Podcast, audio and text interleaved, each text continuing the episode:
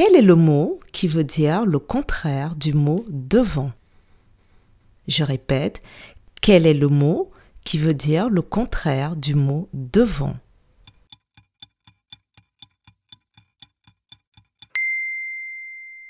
Le mot qui veut dire le contraire du mot devant est le mot derrière. Bravo